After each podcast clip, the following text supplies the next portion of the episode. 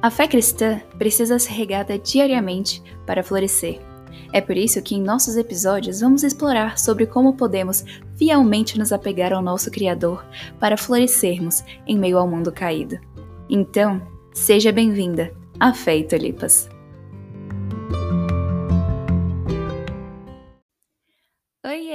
Alegria ter você aqui para a gente continuar conversando sobre o fruto do Espírito. E é muito bom saber que você está ouvindo, é, provavelmente desde o começo do podcast, desde o primeiro episódio. Então é muito bom a gente estar tá aqui crescendo juntas, aprendendo mais sobre o Senhor e buscando regar diariamente a nossa fé. Então, isso é algo muito importante.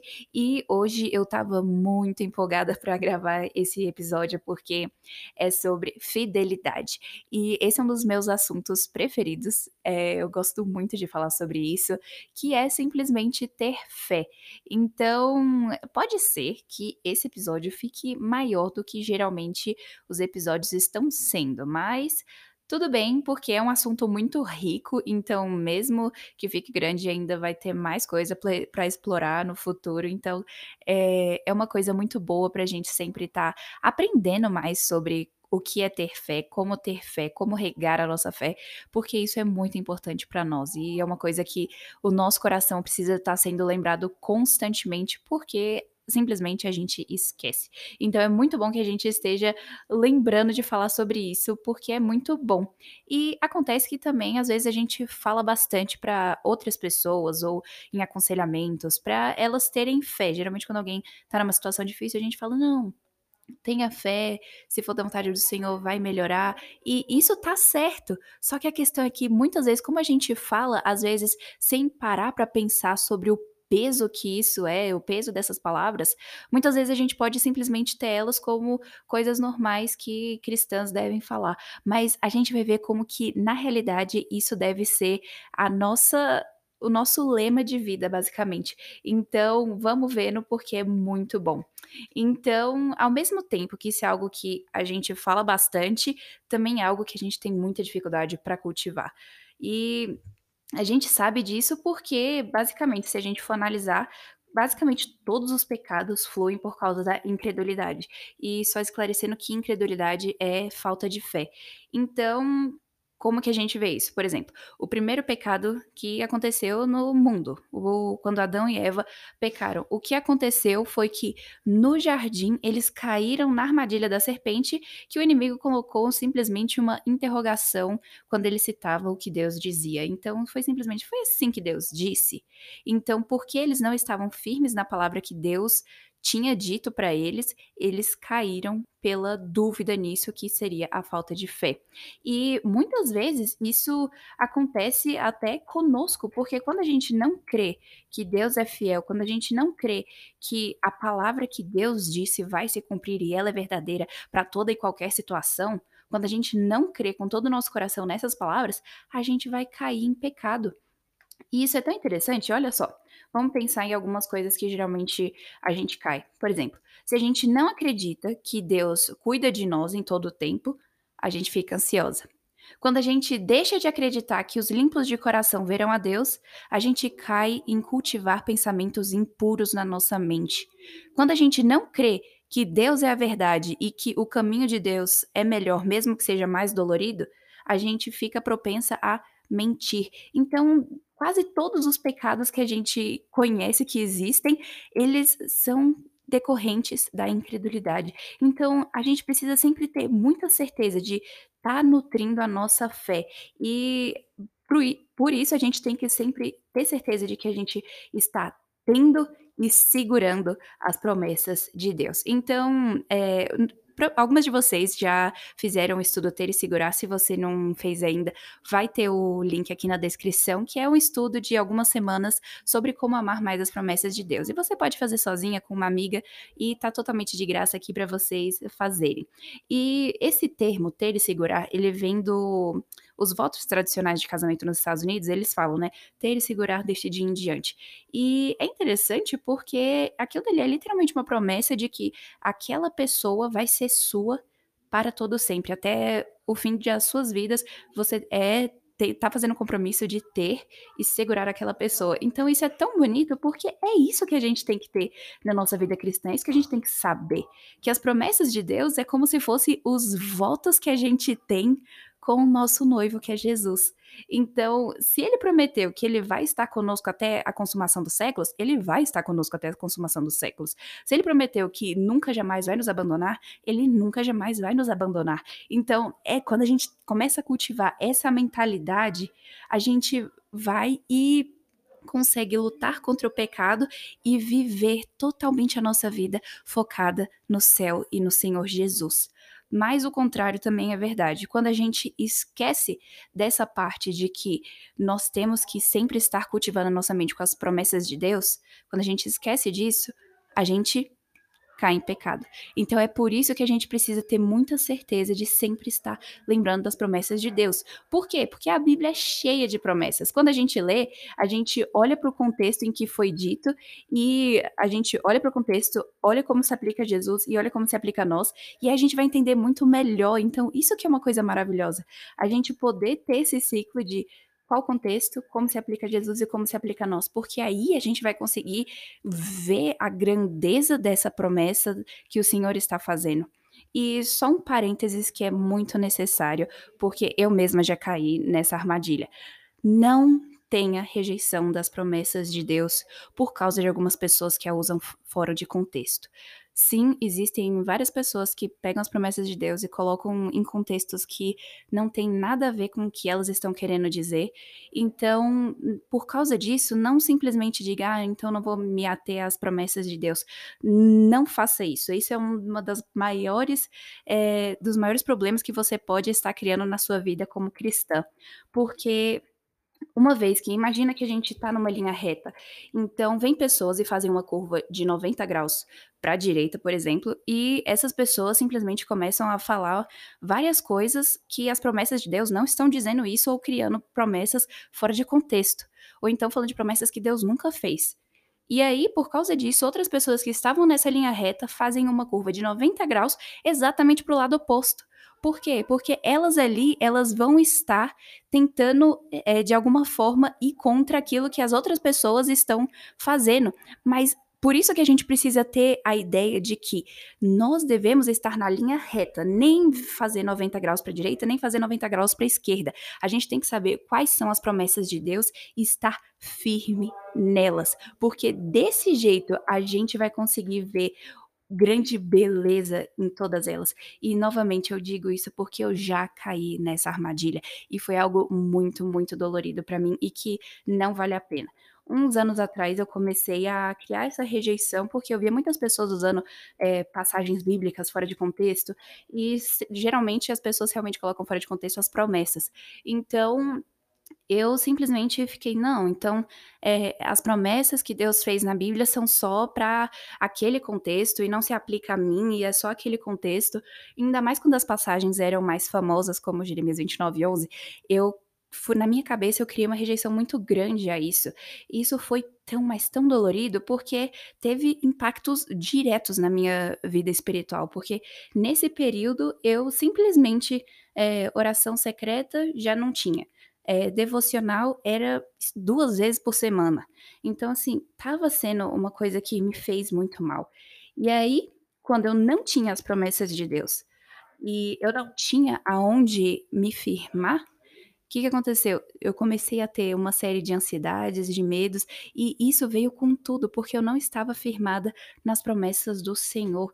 E acabou que eu comecei a ficar muito ansiosa, é, várias coisas no meu coração começaram a ficar pesado, eu ficava com medo de morrer e várias coisas assim, mas porque eu não tinha uma ideia de quem Deus era, que ele é um Deus bom e que ele quer o bem para mim e que ele é, repete isso nas promessas dele, porque eu não tinha essa ideia, eu fui caindo nesses outros pecados. E aí chegou um ponto que eu não estava mais valorizando as promessas de Deus, até que um dia é, eu estava conversando com o meu irmão e aí eu fiz uma piada falando sobre aquelas caixinhas de promessa. E aí ele parou e ele falou assim: Olha, Rebeca, se você tivesse a ideia do quão valiosas as promessas de Deus são, você nunca faria essa brincadeira. E eu engoli em seco, eu não eu não sabia como responder aquilo e eu fiquei tentando me esquivar: "Não, eu sei sim", mas a realidade era que eu realmente não fazia a menor ideia de quão preciosas elas eram. Então, depois de um tempo, ele me deu de presente o livro Lutando contra a Incredulidade, escrito pelo John Piper, e esse livro mudou a minha vida, literalmente. E é talvez seja por causa disso que em quase todos os vídeos que eu faço indicando livros, eu indico esse no meio, porque é um livro muito, muito, muito bom. E ele, no primeiro capítulo, ele fala sobre ansiedade, o John Piper, e aí ele vai colocando é, versículos que nos ajudam a lutar com cada tipo de ansiedade. Então ele coloca ansiedade em relação a será que o meu ministério não tá dando certo? É, ansiosa em relação a envelhecer, tô ansiosa em relação à vida, tô ansiosa em relação a. Aí ele tem várias coisas que ele vai colocando e ele vai colocando versículos que nos ajudam a combater. E nesse ponto sobre é, ansioso em relação à vida, ele colocou o versículo de Romanos 14, 8, que diz. Porque se vivemos, para o Senhor vivemos. Se morremos, para o Senhor morremos. De sorte que, ou vivamos ou morramos, somos do Senhor. Olha só que promessa incrível que Deus nos dá aqui. Isso é lindíssimo e como que nós cristãos muitas vezes fazemos vista grossa em relação a isso, como que eu fiz vista grossa em relação a isso. Então, realmente, não vale a pena não amar as promessas de Deus, porque isso só faz mal pra gente e o nosso coração dói e a gente cai na ansiedade, cai no medo, várias coisas que a gente poderia simplesmente estar tá evitando se a gente estivesse lendo a Bíblia como ela foi feita pra gente ler. Então a gente precisa sempre analisar, porque quanto maior parte de que a gente for é, buscando sobre promessa de, as promessas de Deus, buscando ver o contexto, como que se aplica, como que ela tá, a gente vai vendo uma grandeza muito grande. Por exemplo, é, muitas vezes a gente escuta, principalmente quando alguém ora no período da manhã, a gente ouve o versículo que as misericórdias do Senhor se renovam a cada manhã. E isso é uma coisa linda e que sim, se aplica para todas as eras. Mas quando a gente lembra que Jeremias diz isso olhando para Jerusalém que estava destruída, e ele diz: As misericórdias do Senhor se renovam a cada manhã, a nossa perspectiva muda, porque a gente não vai simplesmente orar esse versículo quando a gente estiver é, no período da manhã, a gente vai poder falar esse versículo mesmo quando a gente estiver no, no, na pior da, do sofrimento que a gente nem poderia imaginar sozinhas, a gente vai poder dizer: a misericórdia do Senhor se renova a cada manhã. E olha como, como olha como isso muda. Ver a, o contexto que foi escrito nos ajuda a ver como isso se aplica também a hoje. Então, ver a Bíblia como um todo nos faz entender melhor o que ela está dizendo e para que ela está dizendo. Então é muito bom que a gente entenda isso. E Outra coisa que é interessante a gente analisar aqui, grande parte dos conhecimentos profundos de teologia que a gente tem hoje, muitos dos teólogos que a gente tem hoje, eles se, se inspiram e leem bastante os puritanos. E esses puritanos são um dos, ah, um dos grupos de pessoas que mais fazem ênfase nas promessas de Deus. E isso é lindíssimo. Se você pegar vários livros, tem vários traduzidos no português, que eles falam sobre as promessas de Deus de uma forma que eles conseguem viver. E é tão interessante porque esses puritanos, eles passaram por grandes sofrimentos e por causa disso até a questão da colonização dos Estados Unidos, que os puritanos foram da Inglaterra para os Estados Unidos, porque eles estavam sofrendo perseguição na Inglaterra e também porque naquele período muitos deles tinham, por exemplo, cinco filhos, mas só um conseguia viver até virar adulto porque os outros morriam. Então, era uma situação que eles estavam vivendo ali um grande período de sofrimento, mas porque eles estavam abalizados nas promessas de Deus, eles podiam estar firmes sabendo que as misericórdias do Senhor realmente se renovam a cada manhã. Então, é uma coisa maravilhosa pra gente. Não quer dizer que porque você está procurando coisas mais densas na Bíblia, que você vai deixar de ver as promessas, porque as promessas realmente são ali onde a gente vê estampado o coração do Senhor Jesus. Em cada promessa a gente vê o coração do Senhor Jesus. Então, isso é uma coisa maravilhosa pra gente. Sempre saber que a fé é completamente necessária e que as promessas de Deus são o que fortalecem a nossa fé. E uma coisa também incrível é que a fé faz a gente vencer o pecado e o mundo, nos faz amar mais a Deus e nos ajuda a amar os outros. E olha só que incrível o que está em 1 João 5, versículo 1 a 15. A 5, a 15 não, 1 a 5. É, ele diz assim: Todo aquele que crê que Jesus é o Cristo é nascido de Deus. E todo aquele que ama o Pai tam ama também ao que dele foi gerado. Assim sabemos que amamos os filhos de Deus, amando a Deus e obedecendo aos seus mandamentos. Porque nisto consiste o amor de Deus, obedecer seus mandamentos. E os mandamentos não são pesados. O que é nascido de Deus vence o mundo, e é esta vitória que vence o mundo, a nossa fé. Quem é que vence o mundo? Somente aquele que crê que Jesus é o Filho de Deus. Olha só que coisa incrível! A vitória que vence o mundo é a nossa fé. Olha como que isso é uma coisa que muda a nossa perspectiva de saber qual que é a única maneira que o cristão consegue viver neste mundo pela fé quando a gente lembra de todas as promessas do Senhor Jesus, todas as promessas que ele já cumpriu e as que ele vai cumprir, e lembrando que ele é fiel e que quando ele faz uma promessa não pode jamais ser quebrada, isso nos fortalece muito e é por causa disso que a gente pode vencer o mundo.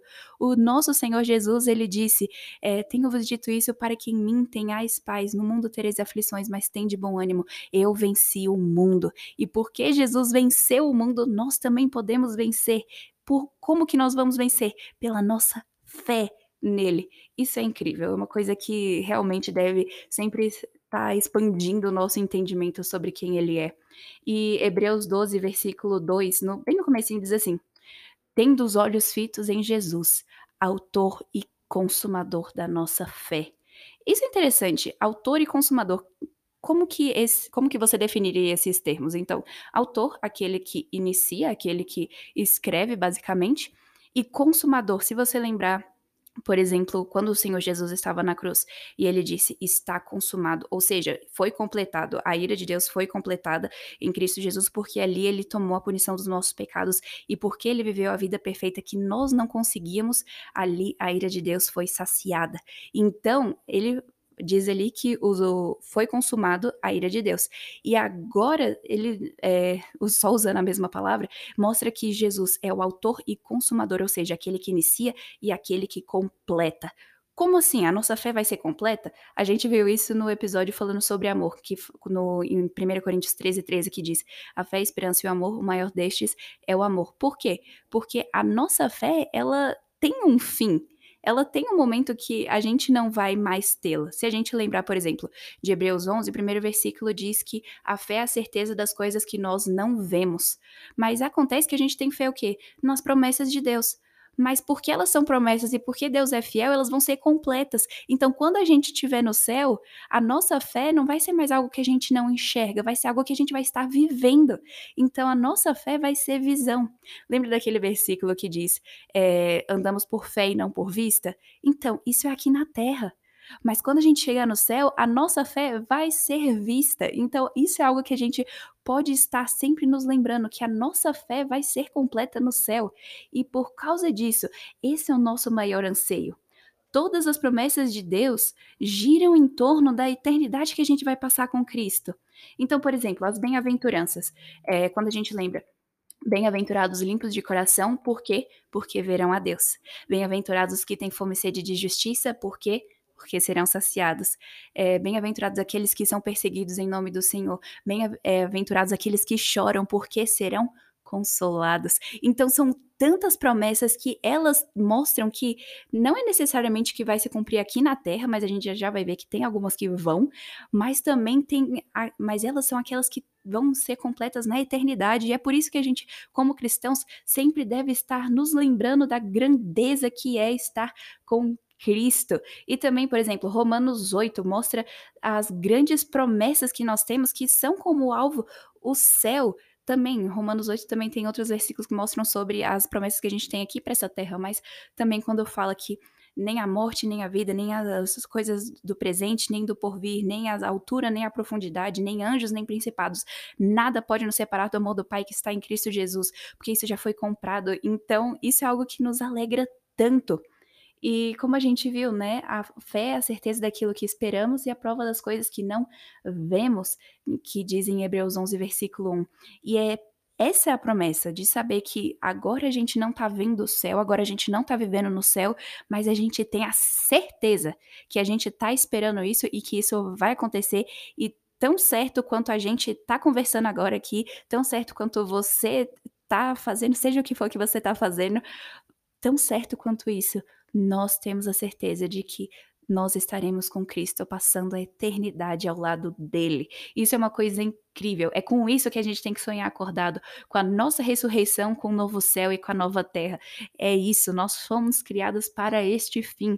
Deus está na Bíblia nos dando vislumbres de como isso vai ser. Quando a gente tem aquele momento que a gente simplesmente para para ler a Bíblia e a gente tem aquele momento para contemplar a glória de Deus nas escrituras que ele mesmo revelou para nós, isso é algo incrível, porque ali a gente está aprendendo e tendo esse gostinho de como que vai ser. Quando a gente está na igreja, que a gente está com várias outras pessoas que amam a Deus, juntos cultuando a Cristo, aquilo também é um gostinho do céu, porque a gente vai estar com santos para todos sempre louvando a Deus. Então, aqui a gente ainda tem esses vislumbres de como vai ser, mas tudo isso ainda é um espelho muito embaçado, que no céu vai ser infinitamente melhor. Como que isso é lindo pra gente sempre estar tá lembrando. Então, a gente também sabe que, como eu falei que a gente ia conversar sobre isso, que também tem promessas que valem para agora, promessas que a gente já pode ter certeza que vão ser cumpridas agora, na, na nossa vida ainda, nossa vida terrena. Por exemplo, Romanos 8, 28 tudo coopera para o bem daqueles que amam a Deus e são chamados para, segundo o seu propósito. Ou seja, não importa o que esteja acontecendo, Deus está usando para o seu bem. E isso é uma coisa incrível, porque isso abre a nossa mente, sabendo que Deus também faz promessas para agora. Não é somente que a nossa vida vai ser melhor quando a gente morrer e estiver com Cristo. Claro que lá vai ser infinitamente melhor, mas agora que nós já temos esses vislumbres, a nossa vida pode ser melhor agora por causa disso. Quando a gente conhece a Cristo, isso já nos alegra e nos traz uma alegria muito grande. Mas deixa isso daí para daqui a pouco que eu já estou me animando. Outro versículo que é do Salmo 84 e depois tome um tempo para estudar o Salmo 84, porque é um baita de um resumo sobre como que é a alegria do cristão. É, é lindíssimo esse salmo. Que a gente vai ler aqui o versículo 10 a 12, que diz assim: Pois um dia nos teus átrios vale mais que mil. Prefiro estar à porta da casa do meu Deus a permanecer na tenda, nas tendas da perversidade. Porque o Senhor é sol e escudo, o Senhor dá graça e glória. Nenhum bem sonega aos que andam retamente. Ó Senhor dos exércitos, feliz o homem que em ti confia. Olha só que coisa linda! O Senhor não nega bem algum aos que andam corretamente. Olha como que isso é profundo. O Senhor não nos nega nenhum bem aqui mas acontece que às vezes o nosso conceito de, do que é o bem pode estar errado, mas a gente sabe que tudo coopera para o nosso bem. Olha só como que a Bíblia está ligada. Desde Salmos até Romanos, falando coisas tão parecidas. Por quê? Porque a Bíblia é divinamente inspirada por Deus. Então, isso é algo incrível que no, também nos traz mais certeza de que, porque ela é uma história só, nós podemos confiar nela totalmente, sabendo que ela é completamente confiável, inerrante e infalível. Isso nos anima demais. Então, você já parou para pensar às vezes, uau, a Bíblia tem tantas promessas. Por quê? Por que Deus quis fazer isso? Olha só, Hebreus 11:6 diz assim: Sem fé é impossível agradar a Deus, pois quem dele se aproxima precisa crer que ele existe e que recompensa aqueles que o buscam. Olha só, Deus nos deu o, as promessas como um presente. Para quê? Por amor. Ele fez isso porque ele nos ama, para que dessa forma nós pudéssemos agradá-lo e para que ele também nos desse recompensas. Olha só, ele recompensa aqueles que o buscam. Olha como que isso é profundo. É, isso é uma promessa para nós hoje. E olha só, Deus faz isso uma recompensa, sendo a nossa alegria que a gente flui disso. Lembra que a gente leu o Salmo 84? O salmista diz: Um dia nos teus átrios vale mais que mil. Prefiro estar à porta da casa do meu Deus a permanecer na tenda da perversidade. Olha só a comparação que ele faz. Eu prefiro estar na porta, não é nem dentro. Prefiro estar na porta da casa do meu Deus a permanecer nas tendas da perversidade. Ele está trazendo aqui algo tão lindo que deve ser algo que a gente deve estar sempre lembrando. E no versículo 12 ele diz: Ó oh Senhor dos exércitos, Feliz o homem que em ti confia. Feliz, olha só como que isso é uma coisa maravilhosa. Como não amar a Deus, como não se alegrar nele? É esse entendimento que faz a gente poder dizer, como o salmista diz no Salmo 4. Mais alegria me puseste no coração do que a alegria deles, quando lhes há fartura de cereal e de vinho. Em paz me deito e logo pego no sono, porque, Senhor, só tu me fazes repousar seguro. Olha que coisa linda! Os descrentes, eles mesmo quando eles estão no auge da alegria deles, que seria aqui na questão de fartura de cereal e vinho, que representa também a questão de, eh, de ter dinheiro para comprar essas coisas, o vinho representava o prazer, tudo, digamos assim, que eles têm do bom e do melhor que esse mundo pode oferecer em termos materiais. Mas aí o salmista diz: "O Senhor Deus colocou mais alegria no meu coração do que a alegria que os descrentes têm quando eles estão no auge da alegria deles". Então, nós temos essa alegria permanente e os descrentes têm essa alegria que às vezes tem esses picos, mas mesmo assim nós temos mais alegrias que eles. Olha como isso é incrível. A vida cristã é uma vida de alegria. Então, se você às vezes olha para uma pessoa que não conhece a Cristo e fica com inveja, com ciúme ou acha que ela é mais feliz que você, alguma coisa está muito errada. Porque se você ler os Salmos, você vai ver ali grande alegria de servir a Deus. É tão bom servir ao Senhor, como a gente leu no Salmo 84. Feliz o homem que em ti confia. Nós somos felizes em confiar em Deus. E se você ler também, por exemplo, o Salmo 119, e apesar dele ser bem grande, que ele estaria como se fosse bem no meio da Bíblia, mais ou menos, a gente vê ali que ele fala sobre a grande alegria, o grande prazer, o grande amor que ele tem à lei de Deus, à palavra de Deus. Então aquilo dali mostra pra gente que a nossa alegria, ela é eterna, não é simplesmente essa alegria que vai e volta. Os não crentes não têm isso. Então a gente não tem a mínima razão para invejá-los. Nós só temos a razão de falar, olha, eu vou evangelizar aquelas pessoas para que elas possam conhecer a alegria que eu conheço. Isso é uma coisa tão séria, porque a nossa, na nossa caminhada cristã, como também a gente vê nos Salmos, passa por, so, por sofrimentos. Sim, mas ela também é consolada quando a gente lembra das promessas de Deus e daquele que fez as promessas, que é o Senhor Deus. Então, isso é algo que no meio do sofrimento nós temos consolo, quando a gente tá super alegre, a gente sabe quem nos deu essa alegria. Então, é coisas tão lindas que a gente vê na caminhada cristã que a gente não tem mais nada a fazer senão nos alegrar. Isso é uma coisa muito incrível. E se a gente parar para pensar assim, simplesmente olhando para tudo isso que a gente já falou até agora, é... se a gente realmente, realmente fosse fiéis em crer sem, sem a menor sombra de dúvida que as promessas de Deus são reais e que elas vão, com toda a certeza, se cumprir, a nossa ansiedade, o nosso medo, a nossa frustração, a nossa tristeza, a nossa vergonha, tudo isso seria diminuído drasticamente. Mas aí às vezes você pode estar pensando assim, caramba, mas eu quero ter essa alegria, eu quero sentir isso, eu quero poder falar como o salmista, que feliz, aquele que confia no Senhor, mas eu simplesmente não consigo, a minha fé não parece estar desse jeito, o que que eu faço?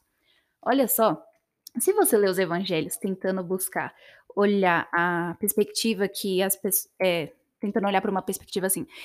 Busca se atentar todas as vezes que pessoas chegam até Jesus e Jesus fala algo sobre a fé delas. Isso é muito interessante porque abre bastante o nosso entendimento em relação à fé. Mas tem uma passagem que me chama muito, muito, muita atenção, que é de Marcos 9, 21 a 24, que um pai que estava com seu filho endemoniado é, foi até os discípulos de Jesus e esses discípulos não conseguiram expulsar o demônio. Então, é, depois esse, o pai desse menino chega até Jesus e Jesus pergunta a ele: é, há quanto tempo isto lhe sucede? Desde a infância, respondeu. E muitas vezes o tem lançado no fogo e na água para o matar. Mas se tu podes alguma coisa, tem compaixão de nós e ajuda-nos. Ao que lhe respondeu Jesus: Se podes, tudo é possível ao que crê. E imediatamente o pai do menino exclamou, com lágrimas: Eu creio. Ajuda-me na minha falta, na minha falta de fé. Olha só, é, é incrível essa imagem porque somente com a leitura parece que a gente consegue visualizar como que o pai desse menino estaria conversando. Então a gente consegue ver quando ele diz assim: "Se podes alguma coisa, tem compaixão de nós e ajuda-nos". A gente consegue perceber que ele aparenta tá cansado, como se ele já tivesse tentado de tudo e nada tivesse dado certo. E ele chega assim: tem compaixão de nós e ajuda-nos. E aí Jesus, quando ele diz assim, se podes, tudo é possível ao que crê. Jesus ele tá animando a fé desse homem, tanto que depois ele exclama. E é interessante como Marcos faz a questão de colocar com lágrimas. Olha só, esse homem enxergou a pouca fé dele e ele diz: "Eu creio, ajuda-me na minha falta de fé". Então, isso é interessante, porque geralmente a gente vê o Senhor Jesus sempre falando quando ele cura alguém, eh, "A tua fé te salvou, seja feita conforme a vossa fé, não vi tal fé em Israel". Então, isso é uma coisa que é interessante, porque essa história, eh, esse retrato aqui é diferente do que a gente está acostumado a ver. E tem uma razão, porque a gente consegue ver que esse homem chega a Cristo como a sua única esperança. E a gente vê que isso é realmente o padrão que a gente vê a todas essas pessoas que chegam até Jesus. A mulher com fluxo de sangue, ela, se eu somente tocar na orla da veste, e o Senhor Jesus a chama de filha. E também Jairo, quando ele chega até Jesus, quando a filha dele tinha morrido, e ele vê Jesus como a sua única esperança. Então são nesses momentos que a gente pode, com toda a certeza, lembrar que o Senhor Jesus, ele teve compaixão dessas pessoas, ele viu eh, a fé dessas pessoas. Também Maria e Marta, quando elas chegam até Jesus e elas dizem: Senhor, se o Senhor estivesse aqui, o meu irmão não teria morrido. E elas viram Jesus como a única solução, não teria outra solução para Lázaro estar vivo, não seria um médico ou coisa assim que o manteria vivo. Eles, elas sabiam que era só o Senhor Jesus, e é justamente isso. O pai desse menino viu Jesus como a única esperança, e é por causa disso que ele pôde dizer: Eu creio, ajuda-me na minha falta de fé. E simplesmente dizer essa frase e reconhecer que o Senhor Jesus é aquele que pode nos dar fé, é em si um ato de fé, porque a gente vai, quando a gente repetir essas palavras, a gente vai estar sabendo, Senhor, eu posso tentar de tudo e eu não vou conseguir. É por isso que eu preciso que o Senhor esteja agindo no meu coração, porque eu não consigo. Eu não consigo ter fé então, o Senhor precisa me dar, ó Deus, porque sem fé é impossível agradar a Deus. Então, o Senhor me dê fé. Quando a gente faz essa oração, isso é algo belíssimo, porque quando a gente pede a Cristo por compaixão, ele nos dá aquilo que é da vontade dele. E quando a gente fala sobre compaixão, a gente tá pedindo a Cristo basicamente aquilo que ele ama dar pra gente, porque nas escrituras a gente vê várias vezes no ministério terreno do Senhor Jesus que diz que ele olhou e teve compaixão. Então, por exemplo, quando o Senhor Jesus viu o, uma viúva que tinha perdido seu filho Jesus ressuscita aquele jovem. Então, ali diz que Jesus teve compaixão. E olha só como que é incrível ver também várias outras passagens que esse homem chega a Jesus pedindo compaixão e Jesus ama dar compaixão. E a maneira que Jesus fez isso foi dando fé a este homem também curando o filho dele. Então, isso é algo incrível pra gente. Quando a gente pede algo que é da vontade de Deus e algo que Deus ama nos dar, ele vai nos dar porque ele ama nos ver crescer em fé e nos fortalecer na fé. Essa é uma certeza que a gente pode ter. Isso é uma coisa lindíssima do evangelho. Nossa, como é bom ver que Deus nos dá aquilo que ele promete que vai nos dar. Também, por exemplo, eh, Tiago 1,5 que diz que Deus dá liberalmente sabedoria a todos os que pedem. É da vontade de Deus que nós tenhamos uma vida que a gente vai estar agindo de maneira sábia para a glória dele. Então, quando a gente pede essa sabedoria, Deus promete que ele vai nos dar. Então, tantas promessas que a gente tem na Bíblia que a gente pode usar como a nossa motivação para oração é uma coisa lindíssima. E quando mais a gente aprende dessas promessas, quanto mais a gente para para analisar no quando a gente vai ler a Bíblia, analisar essas promessas e ver onde elas estão, o contexto que elas estão, a gente se fortalece tanto que a gente simplesmente começa a ansiar cada vez mais e mais e mais pelo céu quando a gente vai ver o cumprimento de todas essas promessas e como vai ser maravilhoso. Mas enquanto a gente espera, a gente pode orar e clamar: Maranata, ora vem, Senhor Jesus vem. Então, muitas vezes, às vezes você pode estar sentindo que a sua fé vai falhar, mas a palavra de Deus nos mostra que Cristo vai nos sustentar. Então é uma coisa tão linda que no Salmo 20 diz que os descrentes, os ímpios, eles colapsam e caem, mas nós vamos nos levantar e vamos permanecer de pé porque o Senhor nos fortalece. Olha só que coisa lindíssima que a gente pode ter a certeza. A gente não confia em carros, em coisas, em cavalos, mas nós fazemos menção do nome do Senhor, nosso Deus, como diz no Salmo 20, verso 7. Isso que a gente precisa fazer, saber que tudo que a gente tem, tudo que a gente faz é para Cristo e para glorificar Ele, porque isso é o mínimo que a gente pode fazer em luz de tantas promessas maravilhosas que Ele nos dá. E todas essas promessas Ele nos dá para a nossa alegria e para ver o nosso crescimento. Então, tudo que a gente pode fazer é: Senhor, eu creio, ajuda-me na minha falta de fé. A gente sempre precisa estar fazendo essa oração, porque ela é tão pequena, mas ela é tão poderosa. Simplesmente saber que o Senhor Jesus, Ele é o autor e consumador da nossa fé e tudo isso embutido nessa frase tão pequena. Então é isso que a gente precisa fazer. Agora a gente pode parar um tempo para meditar sobre o céu. Como que vai ser maravilhoso a gente estar tá aproveitando a Cristo a cada dia. E uma coisa que é tão preciosa é que lá a nossa fé não vai vacilar, porque a gente vai estar vendo o cumprimento de tudo, não vai ser só uma certeza das coisas que a gente não vê, mas vai ser a certeza das coisas que a gente vai estar vendo. Então, isso vai ser algo tão lindo, a gente poder estar vendo o cumprimento das promessas. Porque, por exemplo, em Hebreus 11, a gente vê a lista dos heróis da fé, mas ali eles somente viam como que por um espelho a Abraão, que ele ouviu o Senhor dizendo que dele viria um, é, uma grande nação, mas ele mesmo assim ele não entendia tanto. Quando o Senhor Deus diz a Eva em Gênesis 3,15 que a, a semente da mulher iria esmagar a cabeça da serpente, então ali muitas daquelas pessoas não estavam entendendo o qual que seria o cumprimento dessas promessas. Quando a gente vê Abraão pela fé se dispondo a sacrificar Isaac, mas depois o Senhor dizendo não, é, sacrifica este cordeiro. E depois, quando a gente vê também, por exemplo, Raabe, que pela fé acolheu os espias para é, dar acolhimento a eles, e a gente também vê que pela fé as muralhas de Jericó caíram, que pela fé Abel é, deu um sacrifício agradável ao Senhor. Pela fé, Noé construiu a arca e tantas outras pessoas. E é tão interessante a gente ver que naquela lista de pessoas não são simplesmente pessoas que a gente olha e vê coisas tão incríveis na vida delas, mas a gente vê coisas incríveis que o Senhor fez através delas. E essas pessoas eram tão comuns quanto nós. Se a gente vê essa lista e parar para analisar, a gente vê que a Bíblia não esconde os pecados que elas cometeram e as coisas erradas que elas fizeram.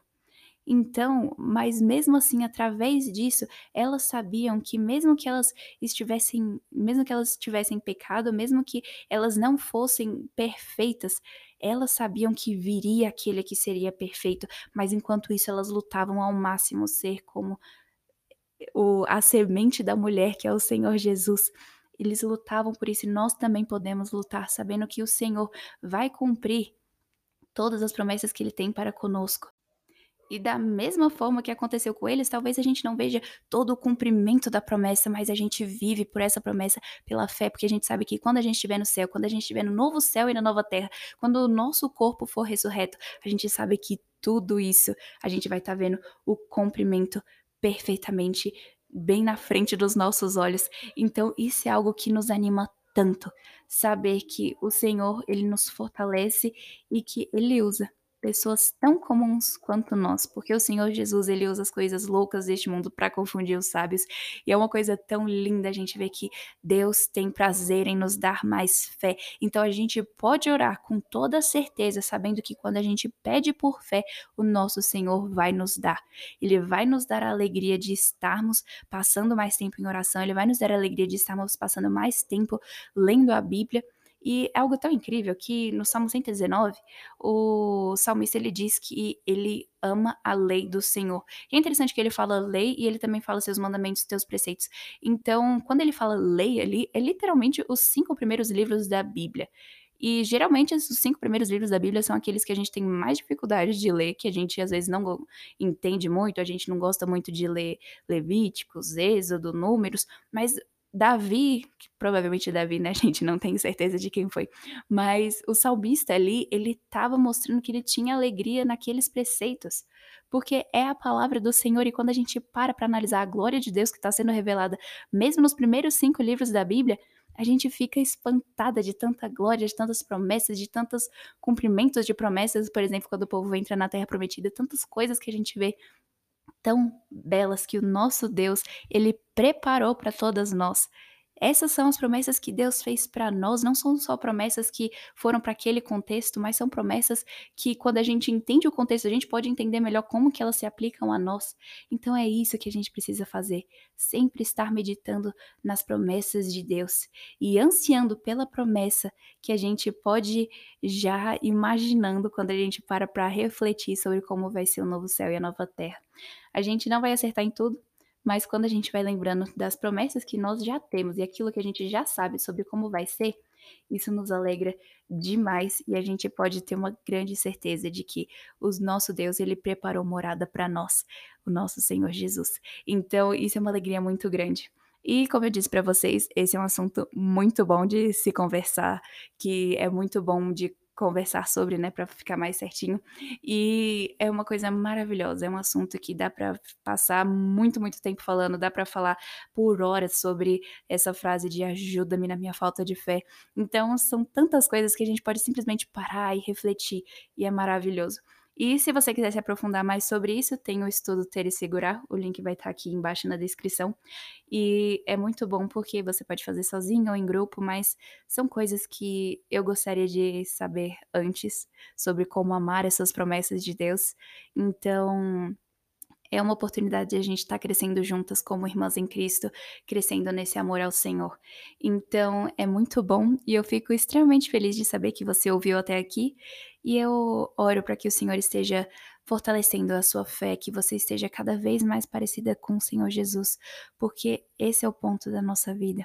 E que através desse, desse podcast, através do canal, através do Ministério Fé em Tulipas em si, o Senhor esteja abençoando a sua vida e que você esteja crescendo mais a cada dia em semelhança a Ele, buscando e ansiando cada vez mais pelo céu. Então, é aqui que a gente para hoje e a gente se vê semana que vem.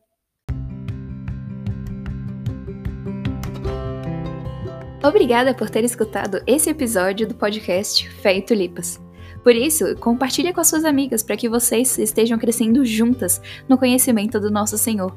Você também encontra Fé e Tulipas no YouTube e Instagram. Então se inscreva e siga para você não perder nenhuma novidade. E eu espero você aqui no próximo episódio, semana que vem.